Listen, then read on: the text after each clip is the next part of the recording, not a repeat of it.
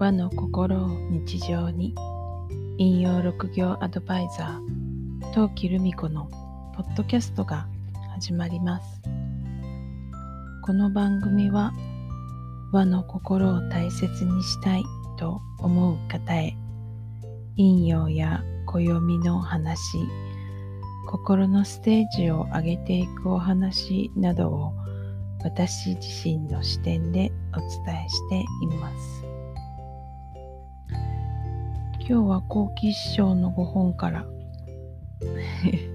ちょっと紹介一つさせてください。えっ、ー、と、ちょうど今日6月30日にですね、仙道市好奇師匠の2冊目の、えーと、書籍が発売になりました。えっ、ー、と、前回の概要欄にも確か書かせていただいたんですけども、今日のお話は1冊目の方のですね、えー、悪運を跳ねのけ強運を引き寄せる陰陽師の教えからです。えっとですね、えー、ちょっとお金の話です。えっとですね、あの、まあ、お金が流れてくる、金運が上がるためにどういうことをしたらいいかっていうようなことは、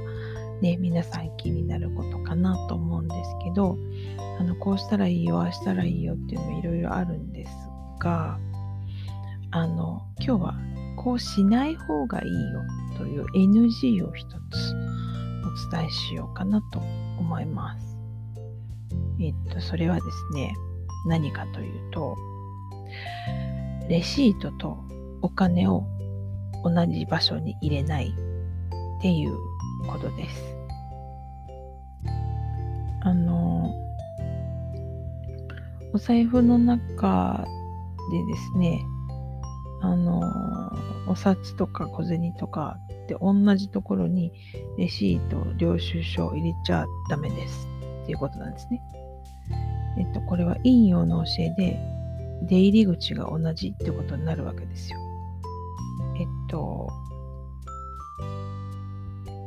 これから出ていくお金、始まり、始まりはま入り口っていうことらしいんですね。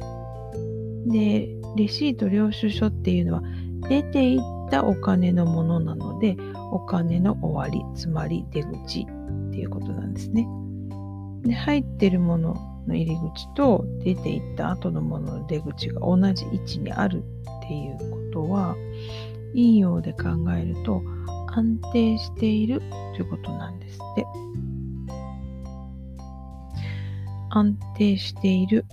うん、なんか響きのいい言葉ですよね。でも、お財布の中が安定しているっていうのは、それは、まあ、増えないってことです。これ以上増えませんよっていうことになるので、レシート領収書はお財布の中に入れないようにした方が無難ですねっていうことですね。入り口と出口を区別することで流れが生まれます。という教えでした。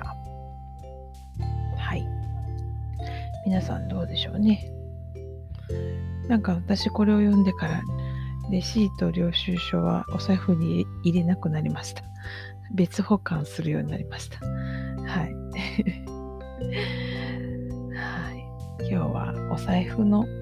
出口、入り口のお話でした。さて、あなたの周りは今日はどんな一日でしたか？明日もあなたらしい一日でありますようにゆっくりおやすみなさい。陶器でした。